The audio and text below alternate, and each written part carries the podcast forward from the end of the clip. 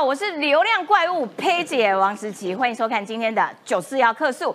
哎，这个郭台铭终于啊，这个是这个正式宣布参选啦。他说他要展开联署，然后他也邀请其他在野阵营的一起喝咖啡、喝奶茶来坐下来谈哈。那到底要谈什么呢？不知道。总而言之，目标要下架民进党。可是。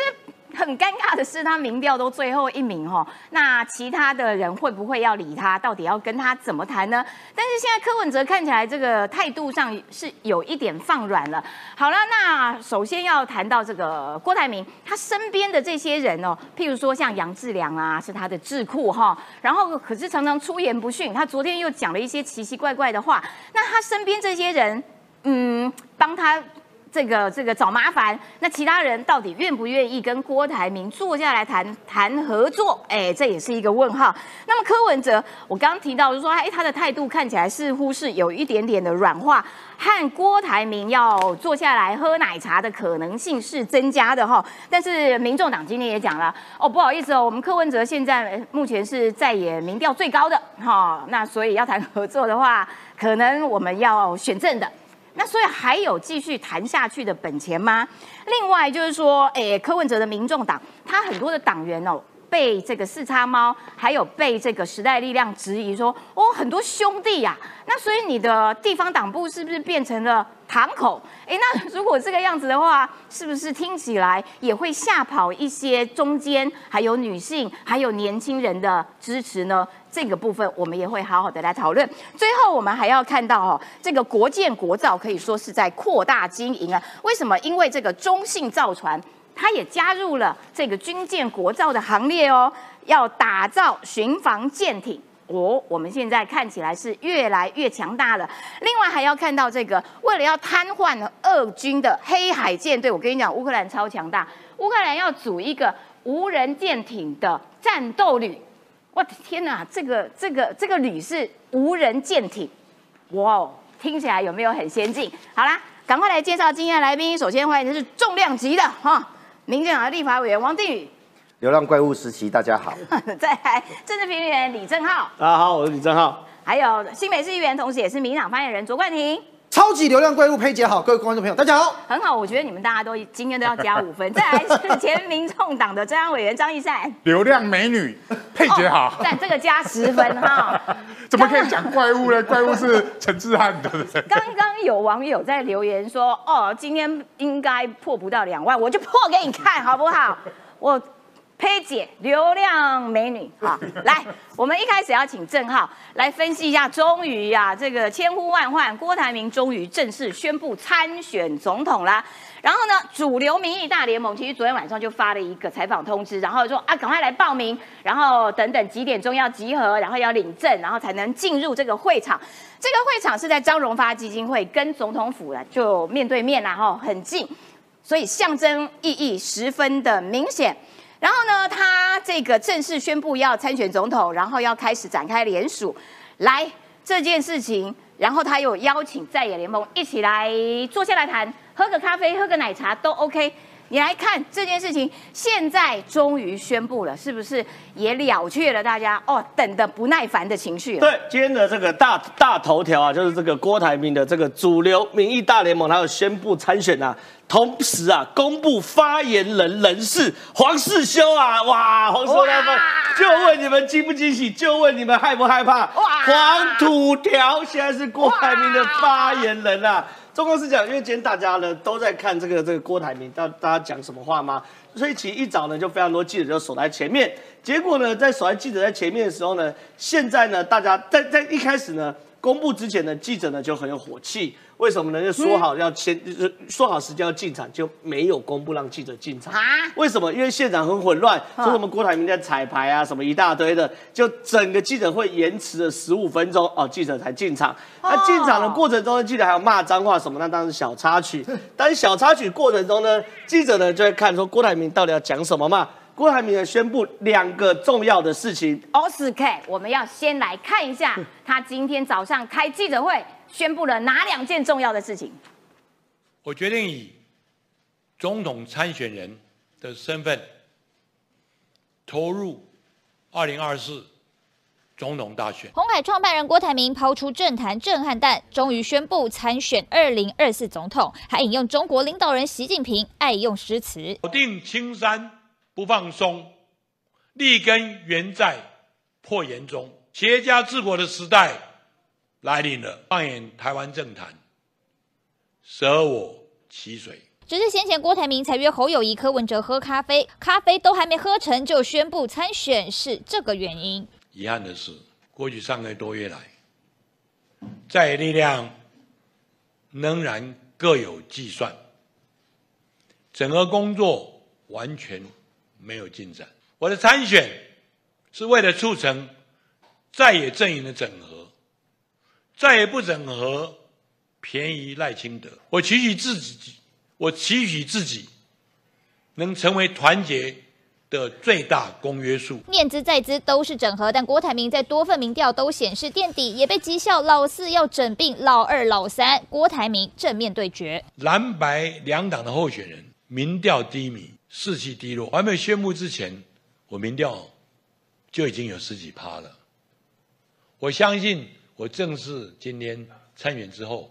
我的支持度一定会上扬。郭台铭参选有信心，近办发言人找来黄世修，将在九月中正式展开联署。而先前传出郭台铭副手锁定五党籍立委高金素梅，但高金素梅脸书否认接副手，因为要投入立委选战。郭台铭火车出战，尽管说要再也整合，但恐怕却是越来越难，越来越难，会吗？我就问观众朋友，刚刚郭台铭讲话没有字幕，你们听得懂的有几个？而且好小声，我刚一句话都听不懂。郭台铭的状况是这样，他昨天讲了很多，对不对？刚刚讲了很多，对不对？对。因为没有字幕，所以没有人听得懂。我帮大家来整合一下。好，第一件大家就宣布发言的是黄世修嘛。对。网络上一片哗然啊，一片欢呼，好不好？一片不不不，蓝营的人其实坦白讲，蓝营是蛮哗然的，绿营是一片欢呼 啊。问啊问啊，有一就问啊，好，这第一个。第二件事情是呢，郭台铭讲了很多嘛，要邀在野喝咖啡啊，等等等等。他说参选总统是为了促成在野阵营的整合，在野不整合是便宜郭台铭，呃，便宜赖清德，邀侯友柯文哲一起来喝咖啡，我喝奶茶，一起来谈国家大事。我跟大家讲，来解读为什么郭台铭在这个时候宣布要参选哈，嗯，有两个因素。第一个因素是郭台铭民调不断在往下滑，对，现在有的民调已经做做到他九趴左右了，对，所以郭台铭呢现在被讲政治方糖镜嘛，一下说我要选，一下说我不选，一下说我要选，一下说我不选，所以郭台铭呢，其实现在莱茵的支持者对郭台铭来说有一点厌烦，对，所以他必须要直球对决，宣布参选，这是第一个，嗯，第二件事情啊，你看哦，他参选总统是为了促成在野阵营的整合。嗯，所以他这一次的宣布参选，他是干嘛？要拿到在野阵营整合的入场券。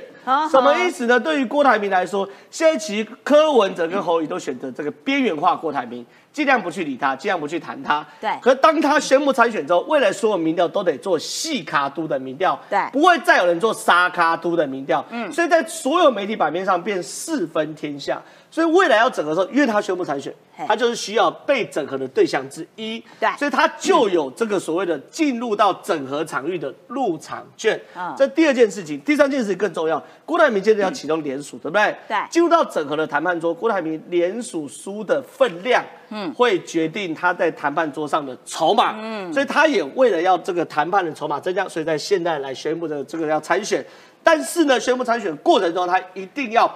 非常非常的坚定，对不对？对，所以特别引用了郑板桥的诗：“咬定青山不放松，立根原在破岩中啊，千磨万击还坚韧，任尔东西南北风啊。”没错，就是说你们在那边吵，我就是咬定青山不放松，我一定要选到底。好，你用。引用自这个不住在板桥的郑板桥的诗，好来证明说，你看我真的是咬定青山不放手。哎，我有个疑问，所以他其实蛮有策略感的，因为如果细卡都他的民调都是最后一名，可是他第一个先提出来说，我们来坐下来谈啊，我们来这个下架民进党啦，所以只要有任何一方先态度软化，说好啊，我们来谈，哎，那另外一个第三个应该就吓死了。他说要整合的时候，蓝营是。给给他掌声哦，嗯，因为蓝营支持者很焦虑，需要整合，嗯，那他提要整合嘛，另外两方如果有谁不整合，谁就是罪人，嗯，那如果有一个人整合的话，那就已经整合。所以你讲的也对，我讲的对，就是说他这个策略就是强迫大家来上车嘛，对对不对？所以说他其实还是有一定的策略的。那面对到这个状况呢，国民党侯友谊、张志豪、林俊宪跟这个这个谁啊？民众党发言人林林鼎立是哪位啊？有点不认识啊。林鼎立，哎，林鼎立哦，讲的这个都不一样。我们一一来跟大家还原各政党的对话。国民党啊，中国国民党是说深表遗憾呐、郭台铭是关公的信徒，没有遵守自己的提过的承诺，才是真正只有遵守自己的提过承诺，才是一言九鼎。对。讲一讲还来打郭台铭不诚不诚信嘛？对。对不对？那侯友谊呢是笑笑不回应，对。因为现在侯友谊策略呢就是黑白脸，侯友谊当白脸，嗯，国民党发言题当黑脸，哦。那民进党呢就笑的就是有点大声了哈。这个民进党发言人张志豪说是家务事，尊重他决定，可林俊宪就说不要笑，我听到很多民进党的朋友跟好朋友都要帮他联署，请大家努力帮郭台铭联署。所以我们呼吁一下哈，路上如果有看到这个联署站，就帮郭台铭联署。停下来，不要笑，让去联署。让这个西卡都的格局正式成立啊、这是林俊宪的说法嘛，对不对？然后呢，民众党发言人林鼎立，我到现在还是不知道他是谁哈。的柯文哲仍然是目前民调最高、最具实力的在野参选人，你要确定呢？好几份民调，侯友谊都跟柯文哲死亡交叉了呢。纠缠在一起了呢。对啊，还持续努力经营整合，我呸你的民众党发言人！哎呦，今天该你呸了。对，所以现在状况呢就是如此的诡谲跟复杂。好，那另外一个话题就是说，哎，郭台铭今天正式宣布参选，那所以大家也要看看围绕在他旁边的团队究竟是哪些人。刚刚已经公布了一位叫做黄世修做他的发言人嘛，然后呢，昨天他在造势大会上，哎呦，顾问团其中有一个重量级的来宾叫做前卫生署长杨志良，结果呢，他的发言呢、说家暴多是因为没有办法修理蔡英文，这个这个东西我觉得真的是离谱啊！怎么会有这样子的谈话？我们先来原因重现，听听看杨志良昨天到底怎么讲蔡英文的。我家暴，因为我没有办法去把屋主人哦，我没有办法去修理蔡英文，没有办法去修理这个陈建仁，因为他有保镖。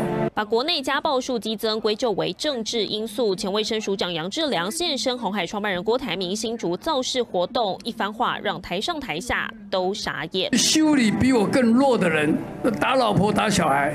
我们去年被虐儿虐老，把老人家都虐到每每天报都有，都超过将近一万人。杨志良不止出席活动，郭台铭更现场邀请加入他的智库团队。只是身为前卫生署长，把家暴连结政治，让立委群起炮轰。总统府也随即发表声明，严厉谴责，批评杨志良为了选举口不择言，以家暴作为嘲讽攻击他人语言，应向社会大众道歉。但杨志良失言风波还没停歇，晚间在郭台铭高雄造市场再度语出惊人。这个政府哦，就是跟习近平斗抗的啦。即摆政府哦，都、是希望台湾哦摆落去，啊，将这通好互习近平哦来统一台湾。所以真正的统派就是蔡英文政府。好啦，他说蔡英文也是统派，跟习近平一伙的。好啦，这个郑浩来帮我们分析一下，他讲这两趴到底是怎么样？他说，因为我们大家没有办法修理蔡英文，没办法修理陈建仁，所以我们就家暴。对啊，无限期支持这个郭良配啦，哈，郭台铭配杨志良啦。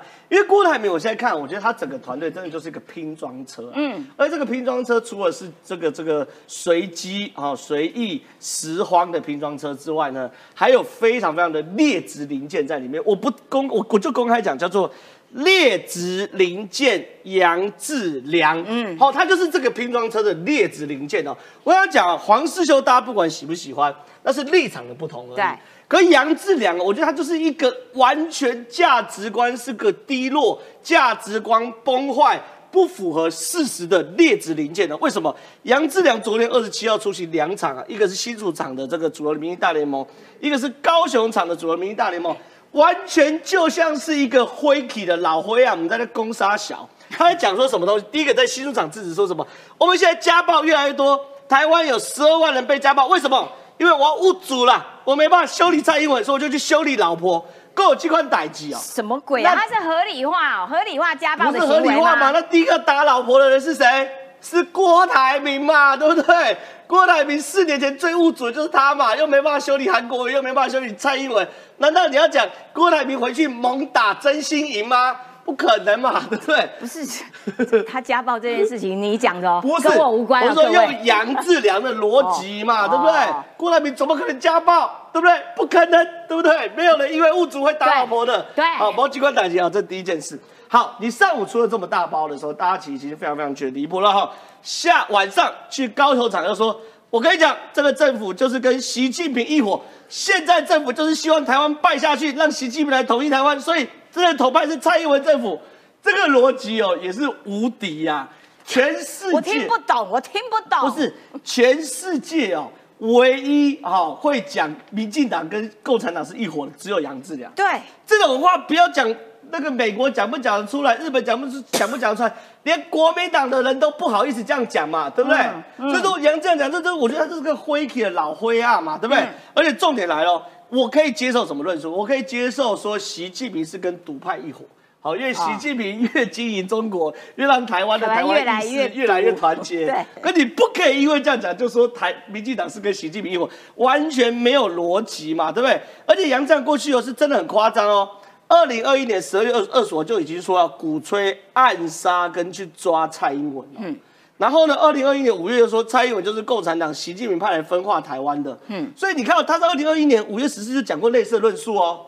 太夸张。昨天又讲哦，对这是他根深蒂固，他脑袋里就觉得说蔡英文是习近平的人呢。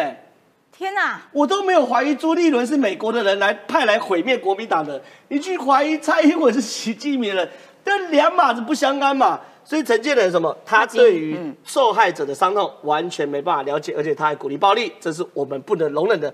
这个他是杨志良，所以我再讲一次，郭台铭的阵营就是一个拼装车，而杨志良就是里面最劣质的拼装车原料。好的，感谢郑浩。而且杨志良其实不只是过去曾经这个鼓吹暗杀抓蔡英文，然后呢，他后来这个被问到的时候，他说：“哦，那是民众讲的，哎，推给一般不知名的民众。”他还曾经讲过说什么单身就是。呃，造成的问题很容易什么精神有问题之类的，反正他的言论就是让你觉得不可思议。他还曾经当过卫生卫生署长哎、而且你知道吗？就是家暴这个东西是卫福部主管业务，他过去曾经担任主管机关的部长，然后讲出这种话，感觉是在合理化家暴。这个我要请教一下定宇委员。所以郭台铭身边都是一些奇奇怪怪的人，然后这件事情有助于这个他去跟在野大联盟谈整合嘛，而且。我补充一下，因为郭台铭呢就被问到说，哎，杨志良讲这种话哦，然后郭台铭呢就说，嗯，他有点脱稿。据说他的表情呢，昨天听到的时候其实是啊，就是有一点不是那么的认同。如果他脱稿，如果你不认同他的话，你还让他晚上到你的凤山场，这是怎么回事？表示你认同他嘛？你跟他就是一伙的啊。如果郭台铭认为他杨志良失言脱稿，你应该制止他，晚上应该换。连这一个基本的应变能力都没有，你怎么要选总统呢？大家怎么放心把总统交你手上啊？讲杨志良之前，你一直用怪怪的哈，怪是一个相对标准。嗯，杨志良跟郭台铭他们在一起没有违和感的话，一点都不怪啊。说的也是。对，你要看他跟谁在一起啊？杨志良如果跟郑浩在一起，那怎么叫怪啊？简直是郑浩怪的不得了啊！是杨志良正常啊？是我，我我要 相反的吧？所以我要我们回到这一个郭台铭啊，郭台铭今天的宣布参选，其实是被逼出来的，被逼出因为来，歹戏拖棚拖不下去了。嗯，八二三的时候已经拖到旁边的人已经说，你再这样下去，我们不陪你玩了。嗯嗯，你还要拖到九月三号，还要拖到九月中，所以恭喜郭台铭的宣布哈，这类拜喜哈不用再拖棚了。但是他宣布以后，不是问题就解决。第一个，你你九月中就要发动联署，正副总统的独立参选人联署，必须两个名字都在上面。嗯，你的副总统大概只有一个礼拜时间去公布，到底是谁？哎，他这很有节奏啊！今天宣布参选，哎，我下礼拜再告诉你副手。宣布是谁一个重点哦。如果这一个被你宣布的副总统候选人，大家认为是不适格、玩假的，或者这个人还在想选立委的话，那你郭台铭十一月中你到底会不会登记？就你宣布一个副总统候选人，这个副总统候选人一只脚是踩着立委选举，或者一只脚踩着有退路，那等于是透过副总统候选人就可以观测到你郭台铭根本是在跟蓝银白银玩 chicken out，看谁能够被你吓走，吓不走呢，你到十一月中就不玩了。我怀疑你在影射叉叉叉叉，对但是我就没有证据。你你你你不要随便怀疑，你是流浪怪物哎！我现在就说，现在郭台铭宣布参选，到底会不会选到二零二四年的一月十三？副总统候选人是一个非常好检验的一个窗口。嗯，他郭台铭的新政很难判断，但他提名谁当这个副总统候选人，大家就可以说啊，哎，生 gay 啊，不用怕他。嗯，然后再来，谁会帮他联署就有趣喽。哼，蓝营的人帮郭台铭联署，听说要寄出党纪嘛？嘿，我是不晓得郑浩啊、易善啊或者冠廷会不会帮他联署。我我我我们这个礼拜三中常会可能要好好讨论绿营的帮他联署要不要党纪处分啊？嗯，就是郭台铭要参与走独立中的候选人，蓝营的帮他联署要不要寄出党纪？凭什么进周点入党纪？论啊应该就去联啊。你看今天张龙卫下面的议员都说全力支持帮忙联署，嗯张立善跳出来说这个言而无信。言而无信是一个团结的破口。你们张家班到底在演哪一出？我看不懂。就包牌啊哦，就是两边都演吗？所以蓝营是谁会帮他联署？你以前哈、那个帆布贴在那里，还可以说，哎呦，下面好丑哦，我不是故意的。来联署就见功夫了，谁帮他联署？绿营会不会联署？我不知道了哈。我知道绿营有些人还蛮嗨的，基本上我们是哀矜勿喜啊，这件事情就尊重他们的家务事哈。嗯，那最后讲说冲击，郭台铭宣布参选，柯文哲被冲击最重，啊。侯友谊次之，因为侯友谊也冲击也不多了啦，就只剩郭柯文哲大概会跑掉四分之一的票。嗯，所以今天这一个宣布呢，我觉得柯阵营开始要准备应变，所以整个郭台铭的宣布哈，如果从排名是逻辑不通的，你一个民调第四名不到十趴的，凭什么叫民调第二名、第三名的让给你？逻辑不通啊。战术很好，为什么？啊这就是两台车在对撞哈。你把方向盘哈从头握到底的人，不怕死的人最大。中间如果任何一个人偏走，chicken out，啊，胆怯退出冈山的 why。其实郭台铭现在要做的很像真的，逼柯文哲把车头调转，逼侯友谊让开。这个时候民调第四名才能把第二名、第三名吃掉。所以郭台铭要演得像真的，但是当你是用演的，柯文哲智商一五七呢，哦对哈，侯友谊警探神探呢，哦这人一看说这个 gay 卖差比，我们继续往前开。那郭台铭会不会把车头调转？所以未来的两个月就会看到蓝白阵营跟郭台铭整个直接车直直的会不会对撞？至于杨志良这个插曲，嘿，坦白讲，杨志良讲出这种不良的、不入流的话，哈、没有逻辑、既不科学的话，我觉得已经够夸张了。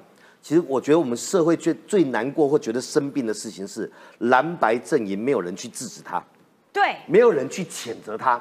你你知道吗？讲说是因为我要修理蔡英文，你鼓励大家动手吗？说他有随护，所以是动手哦。说哎呀，陈建仁、蔡英文旁边都有随护保镖，所以打不到嘛，修理不到，所以这样回家打家人啊。太离谱了，讲你一方面是？鼓励对国家元首、行政院长动手，如果不是保镖的话，就怎么样？嗯。二方面你在合理化家暴哦，家暴的人是因为有政治主张不能声张，所以回家打妻子儿女或者老婆打老公，可以吗？不可以一个当过卫生署署长的人，明明知道这个家暴事情是多少的治安人员、社工、心理咨商师、医师努力的过程，嗯都希望能够减少或不要。你把家暴合理化成为政治主张不顺遂就可以家暴，太可恶了，然后旁边郭台铭让他晚上继续上上场，蓝白阵营的人没有人讲说去谴责。我坦白讲，我身为绿营的人哈，我对绿营的支持我深感骄傲。绿营人在 Me Too 的时候，钟佩君大家有没有声援？有大家声援。绿营看到蓝营的人，不管是生命受到损伤，或者是不不正当的行为的时候，绿营的支持者是勇于去声援支持，没有因为党派耶。对啊，结果现在不管是赖品妤的事件或这个事件来看，蓝白阵营说只要不是蓝白阵营的人，死不足惜。都可以这样子用扭曲方式攻击绿营或者认为泛绿的支持者，理性、科学、人道、可爱多的。而且我觉得蓝营这样子都都这个无声无息，然后郭台铭还帮他讲话说，嗯，他有一点脱稿啦，那个不叫脱还在帮他还在帮他圆呢。脱稿，脱稿叫真心话、哎，话的内容有问题哦，管你有没有稿。对然后他晚上那一场讲的更好笑，蔡英文哈、是习近平的同路人，是统派。我跟你讲，按照蓝白阵营那种就是跟中国亲中，所以呢，这个跟中国好投他们呢，比较不会有战争，是和平的逻辑。哇，那投绿营的大和平啊，他跟习近平。一挂的耶，那根本不会有战争。说的也是你你在讲哪一国鬼话还是说你认为习近平打从心底默默的支持蔡英文的四个坚持？嗯中华民国台湾跟中华人民共和国互不隶属，习近平根本是台独的拥护者。那陈建这个杨志良讲这个蓝白阵营没有人去回应的话，哈，我是觉得这一种人充斥着蓝白阵营，所有的人要准备总统大选要投票的人，想想看，国家交在这一团人的手上，哈，那是什么景象啊？吓死了！而且不是说家暴零容忍吗？你怎么可以容许这样子的话？然后没有人出蓝营，没有人出来谴责。哎，不过郭台铭要展开联署，到底要连到多少份才会真正的对于其他两个人这个造成实质上的压力啊？我不得不谈呢，我不得不跟你喝个咖啡了。这个我们也可以再继续聊。然后这个冠廷要来跟我们讲，那。现在最后一名的要这个跟大家一起平起平坐啊！我进入了这个呃这个在野大联盟的入场券了。我们就来看《美丽岛电子报》，昨天呢吴子嘉公布了一个最新的，他在他自己的直播平台上面公布了。来，赖清德又长高四十二点五，柯文哲二十一，侯友哎又回到了原点。第嗯。第三呢，他又往下，这个有点麻烦啊是。哈。然后呢，如果是细卡都的话，郭台铭一样啊，十二十二不错了啦。之前有一份是九趴，佩姐，在进入民调之前，我先跟大家报告一下，我们现在线上观众人数已经正式超越两万人了。左就跳舞，李正浩跳舞，要李正浩跳舞的，请刷一排爱心。我就是流量怪物，。黑姐，我我这边最年长，我讲一下，这两个一起，这两个一起跳比较合理啦。我以为你最年长，你跳。我你的跳我跳流量会剩下五而已，我跟你讲。好，总之破两万了。但是在进入民调之前，我想先提醒一件事啊，哈哎，我们知道郭台铭他宣布参选了嘛，他要主主流民意大联盟。但是我们看到发言人用黄世修，OK，尊重。你看到杨志良胡言乱语，其实我要提醒郭董了哈。呃，有一部电影呢是那个周星驰的《功夫》啦，哈，里面有一个机构叫做不正常人类研究中心。我呼吁了哦，我没有指明谁，但是呢，不要主流民意大牛最后变成不正常人类研究中心了哦。嗯，这个这个会让郭董，呃，我认为对他没有加分了哈。好，回来民调哈，这个美丽岛电子报呢，这次八月的总统大选民调，嗯，数字上面的趋势呢，赖清德再度的往上升。对我讲哦，跟他上一次的滚动民调第二十六波比，是往上上升了二点二个百分点。二点二看起来不多，对不对？但是如果我们跟七月份相比，其实是足足多了七个百分点。哦赖清德在一个月内多了七个百分点。哦，柯文哲在一个月内从二十四趴掉到二十一趴，所以跌了三个百分点，不算多，但是柯文哲的趋势叫持续下降。佩姐，柯文哲在六月份二十八趴，七月份二十四趴，到八月份剩下二十一，所以柯文哲天花板不仅看到了，哦。他的整体状态是持续往下，而侯友宜的状况很可惜了，过去一个月时间在七月份的时候，因为金普松的操盘。柯文呃那个侯友谊他从十七趴升到十九趴，嗯，大概二十趴左右，大家一直在讨论说侯友谊可不可以破二十趴，拿到国民党的基本盘，嗯，但是八月份其实令侯阵营比较难过的消息是跌回六月份的水准，所以我简单来讲，如果只有三个人的状况就是赖生、柯降、侯降。所以有一个趋势被打破了。以前柯跟侯的民调是联动的，对但是现阶段柯侯趋势没有联动，两个都降，反而升的是赖清德。另外一个部分呢是细卡都的状况，细卡都状况其实很简单，一句话讲完，就是赖清德没有什么改变。郭台铭的参选对赖清德改变不大，一样都是四开头，但是柯文哲侯友谊、郭台铭都是十几趴，三个人可以是纠缠的状态。不要认为郭台铭没机会，郭台铭离第二名的柯文哲只差四点六趴，而这是在郭台铭还没有宣布参选的状况底下，所以这未来郭台铭的趋势可以从今天他宣布之后的民调看看他的发展会怎么样。但是现在做这份民调的美丽岛电子报的董事长吴子嘉很悲观了哈。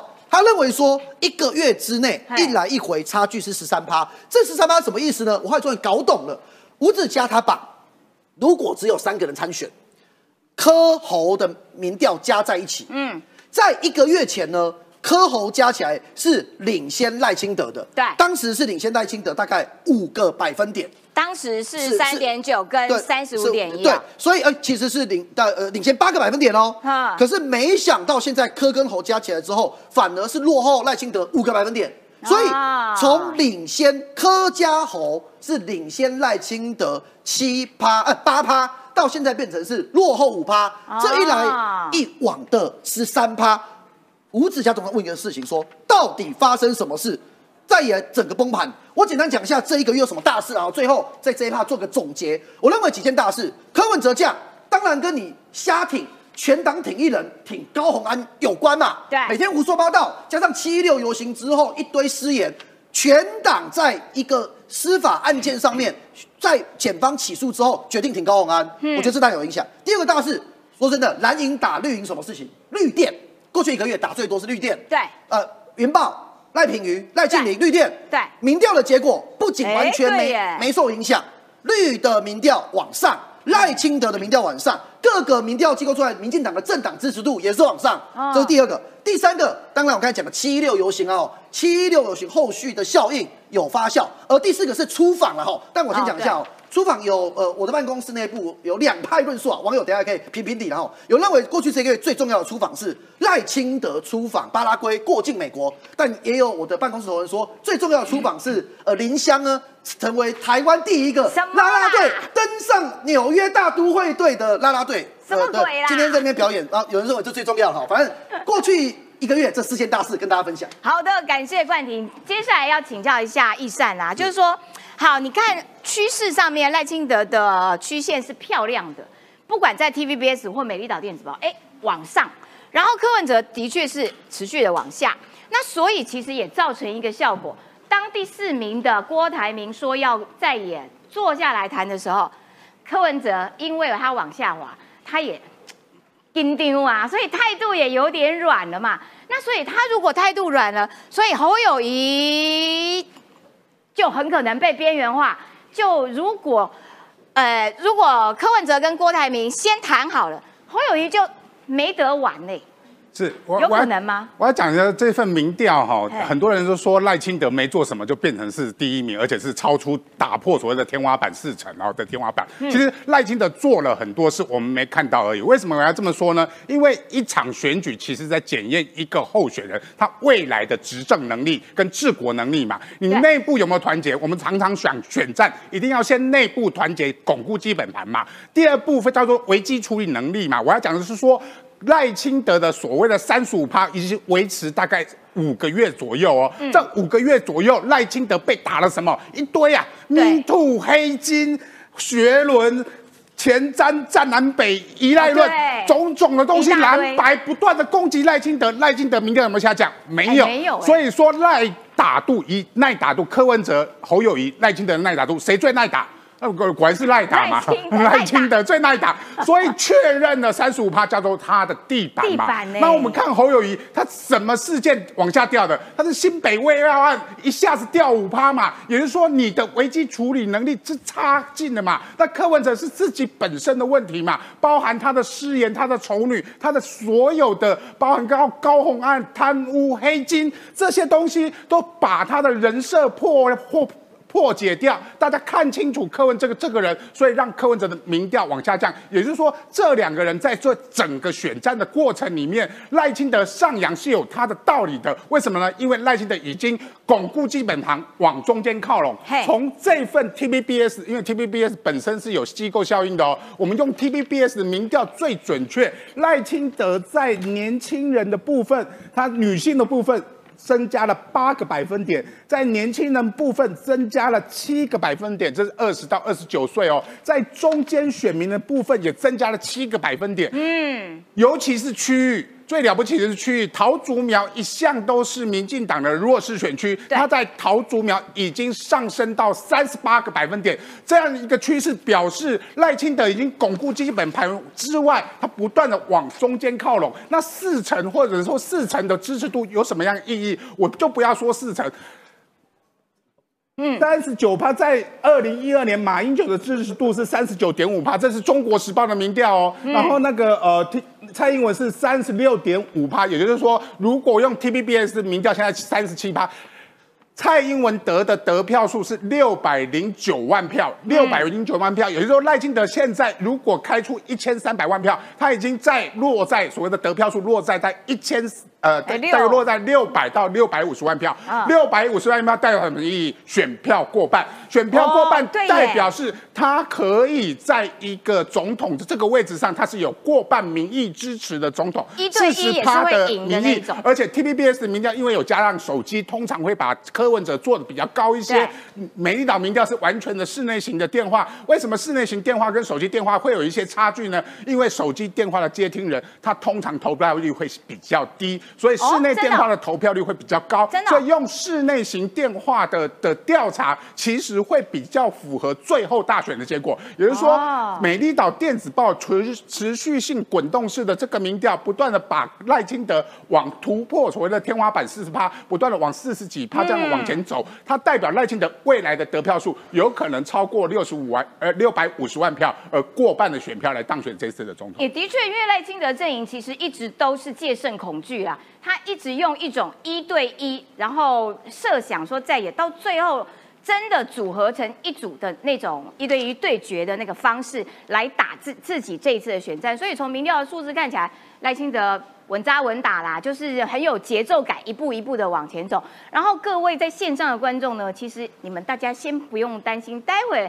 还有郑浩的戏哈，在他这个上来之前会 掉流量。我先我会请他跳一段舞，好不好哈？先不要急，但是我们要来看到为什么这个柯文哲的民调呈现一个下滑这个趋势，因为他自己也出很多包啦，譬如说这个四叉猫就说。哎，不对啊！你的地方党部怎么搞得很像黑道的堂口？有没有？这是他猫讲的。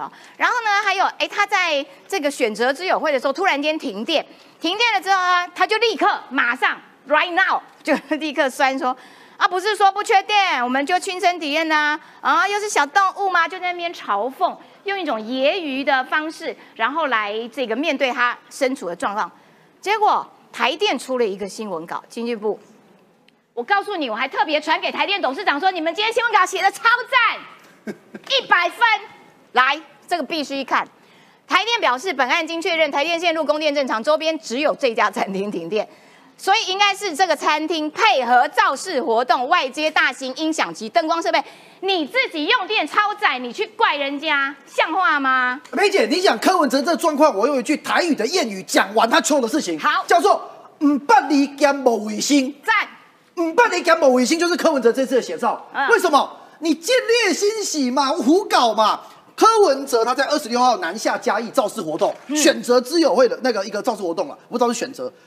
他举办的会场是一个餐厅，嗯，结果呢，餐厅突然跳电，一跳电，他完全不知道是什么情形的状况底下，一阵漆黑嘛，现场又黑，没冷气，很多支持者现场都快俩光了。那柯文哲就摸黑上台，你看这画面哦，是他摸黑上台的画面，结果。他不知道什么原因的状况底下，他直接讲说：“民进党说不缺电，我们今天亲身体验。”民进党说不缺电，我们今天亲身体验，还在那边笑说：“哎，难道台电又是说小动物搞的吗？还是交易明文规定在酸成明文？”对，电赔钱的时候是谁赚的钱？以前说国民党不倒台湾不会好，现在是新潮流不倒台湾不会好。你是吗？你他扯到谁？他扯到小动物，扯到陈明文，扯到台电，扯到新潮流，扯到。台湾有这么严重吗？柯文哲，你有病吗？后来结果台电查清楚了，所有附近的所有的管线全部电路全部清查，大家都有电，就你没电。只有附近周遭只有一户跳跳电，就是这户餐厅。所以下午两点五十三分就复电了。台电的新闻稿刚才呃呃裴姐有讲了哦，柯文哲发言洞见观瞻，若能厘清事实再评论，对立刻到现场协助用户的台电同仁会是比较公平的做法。啊好了，结论啊，跟大家报告了，为什么你知道吗？现在唯有一个可能跳电了。餐厅的用电量过高接了太多的那个什么灯光啊、音响啊，所以就跳电了嘛，电压不够嘛。对啊，你这里可以扯台电，你自己不要插那么多，一可一条延长线不要插太多插头现场在烤。小鸟，好了。有烤鸟哥在。重点是哦我我今天要叫强力谴责柯文哲啊！你发生了你就道歉就好，你骂错人了嘛？对啊，哎，结果柯文哲受访不回应哎，我们来看一下思瑶姐姐怎么讲。哎，造谣然后就跑掉就，跑掉了。哎、柯文哲团队用电超载，导致现场跳电，但柯竟然恶意甩锅中央，痛骂台电。当今政坛嘴巴最坏、心肠最黑的就是柯文哲。另外，哎、我们那个现在在场，哎哎，立王定宇委员。听说等下要一起跳舞的定宇委员，这比较像白莲教，这不是科学精神。所以柯文哲讲科学精神就是一场闹剧。没错，来，不是柯文哲阿贝，凡事都要求这个务实科学吗？来，定宇委员，哎，第一个我先讲郑浩的跳舞，真的不要变成新闻事件。你你再拖下去会变成跳脱衣舞。我跟你讲，这个这个在历史上这个斑斑可考哈，所以你要拖赶快拖跳，不要不要这边拖哈，然后吊大家胃口。呃再来，现在已经两万二了，你知道吗？两万二在线上等都在等啊大家不用上班是不是啊？做政治人物、公众人物要对社会负责任，不要信口开河。柯文哲要那个诚信啦。这就对照柯文哲嘛。你今天跳电，你要选总统的人，你要不要研究一下原因？是保险丝烧掉，对，还是什么原因？没有，他马上挖苦台电，马上说缺电。嗯，你知道柯文哲常常讲的数据也错，内容也错，但他绝对不道歉。那件事情就是一看。根本是两点多就复电，而且方圆几公里内就你那一户跳电，对啊，得列完音嘛，对，跟台电人员说一声辛苦了啊，抱歉我搞错了，不会损及柯主席你的威风。嗯，讲错话成为常态。你看他讲别人都不用证据哦，嗯，甚至于恶意哦，故意去讲错。别人讲高鸿安有凭有据，叫做无罪推论哦，叫做政治破坏。对这个叫双标，这个叫白莲教，这个不是科学精神。回到刚才民调哈，美丽岛电子报这个最新的民调，其实告诉几件故事。你有没有发现，沙卡都跟四卡都就证明了郭台铭你的影响力只有多少？三点七趴。表态率哈，你把赖清德、柯文哲、侯友谊三个人加起来是八十点六。嘿，你把四个人的时候加起来是八十四点三，所以郭台铭蓝营没有你没差啦，你有没有出来选只差三点七而已，哦，只差三点七八，就没有郭台铭的时候也是八十点六啊。没什么多了郭台铭只是变八十四点三，一个九十二亿在手上的人只有三点七八，你也消阴谋啦。你不要这样子，你不要这样子，人家主流民意大联盟的识别系统是 GTM。他如果改一个 ATM 的话，哦改我跟你 ATM 讲，表态率百分之九十九啦。那个改 ATM 嘴巴会吐槽，我我我坦白讲，我是 ATM 我是不反对大家去帮他联署了哈，反正大家得利嘛。但我的意思说，你就只有三点七趴的增加表态率，你代表什么主流民意大联盟三点七而已。第二个，你知道吗？赖清德在沙卡都用表态的八十点六，那个叫我们把它叫做投票率哈。啊赖清德可以得到五十二点七趴。你把四十二点哦五除以八十点六，因为投票率从来不会百分之百，对投票率只有七成多啦，对八十点六或者八十四点三都偏高了。对你用赖清德得到支持度回去除以已表态的母数，一个是五十二点七，四卡都的时候是四十七点五，这代表什么意思？你知道吗？弃保整合无用。哦，你你弃保整合是要我们两个加起来赢过你，那个才能弃保嘛。嗯，那个那以前把宋楚瑜极小化，就是希望其中一个人有机会赢嘛。你现在极小化，除了让那个政党的不分区跟立委不用选以外，一点好处都没有。所以如果是民众党愿不愿意跟你合在一起，我极小化没有意义哦，我极小化牺牲了民众党的立委，成全不了总统大位。对，所以这个民调数字在八月中左右，连续几份民调显示这个数据。坦白讲，郭台铭，你如果真的要玩 chicken out 玩到底的话，那两个人不会让你，因为加起来没有意义。哦最后一个，为什么会有这样的反转？治国能力、信任度。对啦，你你郭台铭站在台上讲的那个内容，每个都错以外，旁边再站个站个杨志良，然后柯文哲连一个店都讲错，然后旁边站一个馆长，啊，对，侯友谊旁边什么人都不站，没有人理他。你这 你这你这三咖，我我我愿意把我孩子的将来，我我现在不讲党派哦，我们在投总统影响国家未来的时候，我愿意把孩子的未来放在你们三个人身上吗？我信任吗？然后再来，这三个都是亲中的啊。你要把我们孩子的将来变成中国的内政，一个中国的关系，嗯，你放心吗？那赖清德，那赖清德做了很多努力，光他访美或者到巴拉圭那样子的行事风格是要很努力的，嗯，包含对国防的认知，包含在接受访问的时候抛出对中国的喊话，他有做一些稳定国家立场跟稳定国家主权的想法，所以我我觉得这个民调如果这样继续滚下去的话，哈。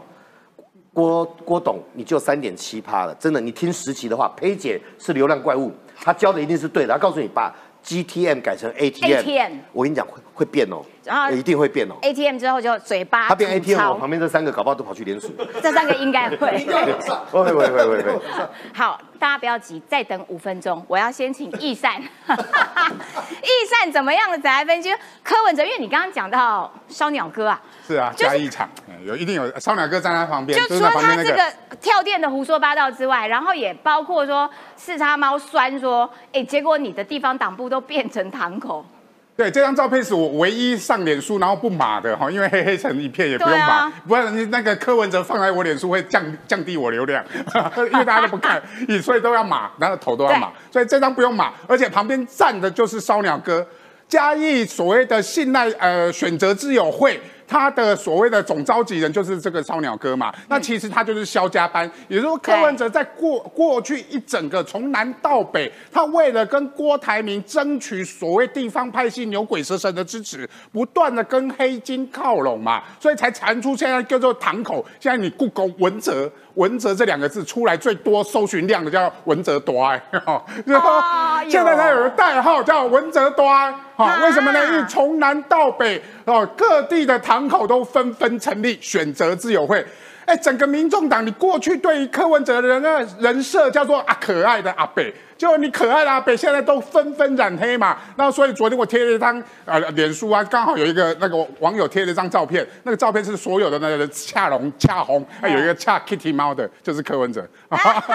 就是你装可爱也不能掩饰你抹黑的、呃染黑的这个事实嘛。所以你今天怪这个台电的东西，其实事实上证明就是因为你的自己造势活动产生断电嘛。然后刚好所有的网友刚好说，刚好说你黑到呃染黑，刚好是一片事实嘛。因为你这造势晚会都确认了你染黑的事实，而且我要讲的是说，民众党有没有党纪？有哦。民众党不是没有党纪的，还记得吗？林树辉中评委主委，他为了去处理苗栗有一个候选人，他因为他有犯一些案子，他觉得不应该代表民众党参选，结果他要去处理这个人的时候，柯文哲骂林树辉骂什么？狗狗谁家的狗带回去？这就是柯文哲嘛。当你的党纪不彰，你的党纪的处理人员叫中评会主委会被你骂是狗的时候，谁敢去处理这些黑道？所以民众党的党员们跟柯粉们，你们要看清楚。这已经不是我们之前支持的那可爱的阿北了，已经是变成是黑道的文哲医短生。这里我插一句话，我觉得很难过，非常难过。不管是郑浩、易善或者是石奇，提到这一群人，都要引用四叉猫，黑龙四叉猫共哎哦，对黑龙民众党的民进党发言人在冲黑啥？黑龙四叉猫 PO 一脸书哦，你就知道黑道涉入政治造成的恐惧感有多么大会多么的扭曲。所以怎么能让有黑背景的人出歹机是啊，本来是冠廷要四叉猫讲，然后冠廷说：“哎，四叉猫你讲，四叉猫你讲。”我我就回应。我在那边看到这一群哈，每一次言必称四叉猫，四叉猫意意思说跟去警人都跟四叉猫得了。要告去告四叉猫了。对，以后那个刺青要刺四叉猫，不是 Kitty 猫。而且你知道柯文哲他以前最骄傲的就是说，哦，我们民众党的都是那种高知高级知识分子，哇，这个都是清流级。结果现在呢，现在的民众党跟他以前的清呃的民众党完全不一样。好了，大家等待的时机就来到了，先跳一首《花朵舞》。不会先跳个扭屁股？有穿衣服不行啦。这样可不可以影机角度要照照着重点镜头。对，先跳个扭屁股舞，这样算是有诚意了吧？对不对？刚刚妞妞舞这样算有诚意，好不好？好，就差不多正正经一点，好不好？国建国造不要让我好好一个专业的形象变成谐星，好不好？你是人设崩坏中，被政治耽误的谐星好 人？生正在崩坏中了。好，状况是这样子哦，我们来讲些有趣的事情，叫什么？台湾的国建国造终于造出了一个产业。哦，这是很重要的哦。对这是关键中的关键。为什么呢？因为其实蔡英文总统上任之后，开始要求国基国造，要求国建国造。那时候非常非常多的人都说，没事，为什么要国建国造？为什么要国基国造？你是不是图利谁谁谁谁谁？嗯，那你是为什么不是去买的？台湾不可能做得出来的。可是坦白讲，经过八年开花结果，国建国造真终于变成一个产业。今天要谈的是中信造船。对，谈中信造船之前呢，先来跟大家谈一下台湾造船业的三本柱。嗯，台船、龙德造船跟中信套造船哦。台船是大家最熟悉的。对第一个我们的这个潜舰。哦，就是由台船来做，这我们讨论非常非常多。还有玉山级的两栖运输舰就是台船做，台船当然是一本柱中的一本柱，因为它本来国家在去支持它。这对第一个，第二个龙德造船，龙德造船大家也熟悉，它做所谓的沱江舰，嗯，就是五百吨、六百吨那种小船。好，委员我曾经听过委员来形容这个沱江舰是非常非常这个所谓的，我我我觉得啊，入木三分啊。王定宇委员说这叫狼群战术，面对中国的航空母舰，哦，沱江舰五六百吨，哦，咬一口，咬一口就走，咬一口就走，嗯哎，人多也耗实力啊，哦，这是沱江舰。那这次讲的中信造船是什么东西呢？做所谓的轻型的巡防舰，哦，这个轻型巡防舰蛮不错的哦。目前中信造船来说，你看哦，整体局势哦，中信造船自己说哦，嘿，它目前整体局势对台湾有利。以中信承招轻型巡防舰而论，相较于早期的部分技术要跟国外洽谈，但是对方连谈都不愿意谈。但现阶段，美国对于相关的输出许可都是开绿灯啊、目前来说都非常非常简单的哈。嗯那目前呢，这个中信造船去做轻型巡防舰是多少呢？九十点五亿元的两艘，他们一艘四十几亿左右。哎，所以它有多大呀？呃呃，它那是两三千吨，两两千吨到三千吨之间。嗯好，我跟大家有个概念哦，一般的重型在五千吨，哈，航空母舰是都是十万吨级的好，那这两三千吨，哦，两三千吨，那两三千吨呢，对于很多人来说很小啊，毛毛雨。可问题是哦，我们现在你你仔细看哦，我们的这个所谓台船不是做潜水艇吗？对，我们的龙德造船厂做沱江舰五六百吨，对。那中兴造船做轻型巡防舰两三千吨，台船也做五千吨的巡防，呃，但是都不都都不大，对都不大，它主要都是类似这种不对称作战。哦，所以你看，我们轻型巡防舰上面会有海舰二的防空，会有雄风二三的反舰，甚至会有鱼雷等，嗯。哦，其实都是做所谓的不对称的作战嘛，对不对？那目前呢，不是只有两艘哦，这两艘是先试水温哦，一艘防空，一艘反潜。未来如果成功的话，会有九到十艘的预算，哦会持续不断落水哦。那他们自己讲哦，我们一人哦。以以中型造船来说，一年同时可以造四艘，所以台湾的造船是非常非常厉害的啦。然后未来呢，中型造船也会凭什么？明年上市。哦那说为什么要上市呢？上市其实一个很大的因素是资金募资嘛。对好，这个不重要，资金募资是基本，关键是什么？你上市公司才有能力抢到一流人才啊，而且还可以接国际的订单，它成为一个生物链变，产业。对，一个产业对，这才是我来讲哦，为什么要拼明年上市？原因就是第一个当然是资金部分，第二个哦，以人才说，不管是国际人才或台湾的人才，我毕业我当然希望能够去上市上柜公司，有机会什么分股票嘛，对不对？对制度比较好。第三个就是讲讲最重要的。我不可能一个小船厂去接国际军工产业订单嘛对，你要上市，你的财务要透明，要让市场来检验，要让国家来来监管，你才有可能接到整个世界的订单嘛。所以哎，我们这个国建国造、国际国造，现在要打的是世界杯了耶，我是觉得真的是打世界杯，而且你看哦，这几年前我们难以想象。八年磨一剑嘛。对蔡英文总统刚上的时候，我们光想怎么可能自己做？对我们有钱就跟人家买就好，不要浪费时间。台湾不可能有这个机会，很多蓝白阵营都这样唱衰。拍水？经过八年，真的开花结果了。好的，那乌克兰呢？乌克兰现在也这个持续的在反攻俄罗斯。好，因为俄罗斯自己也蛮忙的啦，他们在处理他们的那个那个飞机的那个事情哈对对对，哎，他们在找尸体等等的。格里普京，对，普里科技，啊普里科技 那个对，所以 DNA 验出来，验出来确定是确定是他了。好，那所以俄罗斯正在忙，乌克兰呢现在在海军要组建一个无人艇战斗旅啊，然后呢，这个可以干嘛？现在状况就是这样的。现在对于整个乌克兰，我真的觉得它是世界战场的最先进、最尖端的地方，所有最进步的科技、最先进的战法，全部都往乌克兰送。因为这是个大型的军事实验场嘛，对不对？乌克兰海军竟然要干嘛？组无人艇战斗旅，要大战俄罗斯的黑海舰队啊！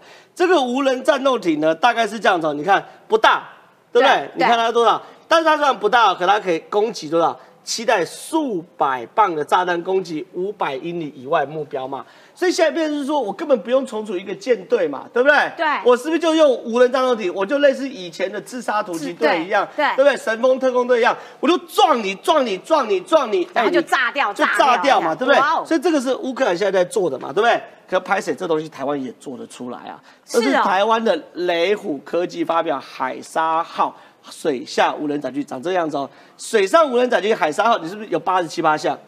八十七八项。哎你仔细看哦，我们这个甚至比它更好，原因就是为什么你看我们上面没有这种无微博凸出来的、哦，对，表示说所有的接收的贴件都是平板化或藏在这下面。嘿，那这样可以使它什么雷达截面积变小，哦，更隐形。哦，更不容易被发现藏。对对对嗯对对，那这个目前是这样子哦，有时速可以六十五公里，非常非常快，时速六十五公里去咬任何一个船都咬得动。哎，它在海上可以时速六十五，海上时速。时速四五十公里就算非常非常快，对这时速六十五公里是可以咬到任何一个东任何一艘船哦。然后呢，无人机配备摄影镜头，可以将影像回传，对不对？对，但是我就问个很简单，你如果把头放了炸弹可不可以？哎，也可以嘛，这只是，哦所以这叫什么？哦军呃商规军用嘛，啊平常是做商务之用嘛，可我打仗的时候呢，随时可以暂停转换嘛。嗯所以这东西呢，台湾也做，但雷虎科技做最厉害什么？是无人机嘛，嗯对不对？所以雷虎科技的无人机现在国军的订单已经不断不断在下喽。那目前呢，哎，这个水上无人载具也在做，所以你看我们一路从这个造船产业，对，到无人载具产业，台湾其实都走在世界浪潮。哎呦我们真的在世界军工产业有一席之地。然后跟大家讲，拜拜。有，谢谢谢谢郑浩今天的妞妞五号，来最后要请这个定宇委员补充啦。所以刚刚按照郑浩的讲法说，台湾的国防军工产业其实蛮厉害的哦、呃，在蔡总统这七年的时间，台湾的国防产业其实是大幅提升，人才的提升、投资的提升、采购量的提升。但我要讲哈，刚才讲的这一个轻型巡防舰，两千吨到两千五百吨级的哈，嗯，它是从镇海岸来的。原来镇海岸我们是要造一艘呢主力巡防舰，大概四千八百吨级到这个六千吨级，我们叫一级舰。嗯，那因为那个我们自制的神盾哈，嗯，可能那个体积还过大。那对外采购小型的，像以色列、美国的，可能那时候还不能取得，所以把镇海岸呢转成我们现在需要的，变成一艘变两艘轻型巡防舰，一个是防空型，一个反潜型。所以哦第一个哈，为什么要造这个轻型巡防舰？中国威胁我们的海域，多数是用零五六。中共的飞弹护卫舰，那个大概是一千四、一千三百吨到一千四百吨，小小。那我们派那种四千多吨的，甚至于记得舰那个八九千吨的去哈、不划算呐、油料也不划算呐、哈、所以我们台湾在小型的沱江舰八百吨级、六七百吨级到大型的四五千吨级以上，中间有一个 gap，少了两千吨级，所以我们现在造这个预计是要造十二艘。哦两千吨级的轻型巡防舰，而且它的火力比四五千吨的还要强。第二个哈，它是为了太旧换强。台湾旧有的诺克斯级，也就是济阳舰用的那个锅炉哈，要烧滚会动，要好好多小时，几小时我就不好讲了，好多个小时。然后呢，有爆炸的危险。然后那个老旧的诺克斯级，我们台湾叫济阳舰哈，它的速度又慢，用的船员又多，要两百五六十个人。我现在呢，两艘两艘新型的轻型巡防舰去替换一艘这个老旧的，哦引擎变新，每一艘船的人数从两百五十多个人可以降到不到九十个人，嗯，战力又比诺克斯级更强，嗯，然后又更安全。所以这是一个太旧换强的概念。第三个比较少人讲了，你知不知道日本现在造什么？造什么两千多吨级的轻型巡防舰。菲律宾要买什么？要请人家帮他造两千吨级的轻型巡防舰。你知道乌克兰在造什么？乌克兰委托土耳其、委托外国在造两千吨级的巡防舰。那不就是我们的？那在第一岛链轻型巡防舰，现在这些国家都在造。嗯那重型的战列舰或者是航母舰，美国背着了嘛？嗯所以这是一个印太地区第一岛链联盟整合战力的一个概念。嗯你如果去查两千级巡防盾巡防舰哈，泰国、新加坡、台湾这一路上来，然后重型的哦美国、澳洲、英国、法国，所以这样更全面。它像是一个整体的概念五。千的、十万的，对，就像日本有 F 三十五机群，美国也有 F 三十五机群，啊台湾有最先进 F 十六 V。如果你放在自由民主联盟里面去看这个事情，那战力就不一样了。嗯，所以台湾的未来，我们总统选举就选未来嘛，到底是要走向让我们的后未来的子孙在国际上竞争，嗯，还是要进到一个中国变内政里面被锁住？其实。我们这一代人在帮未来做决定，从军事、经济到国政都一样的。嗯，没错。好啦，今天节目时间到啦，哎，该跳的舞也都跳了，虽然很草率，但是但是总总算还是有跳啦。好，那下次再突破这个线上观众数的话，叫他再跳一个完整的，好吗？今天谢谢你的收看，流量怪物在这里，谢过大家，拜拜。理解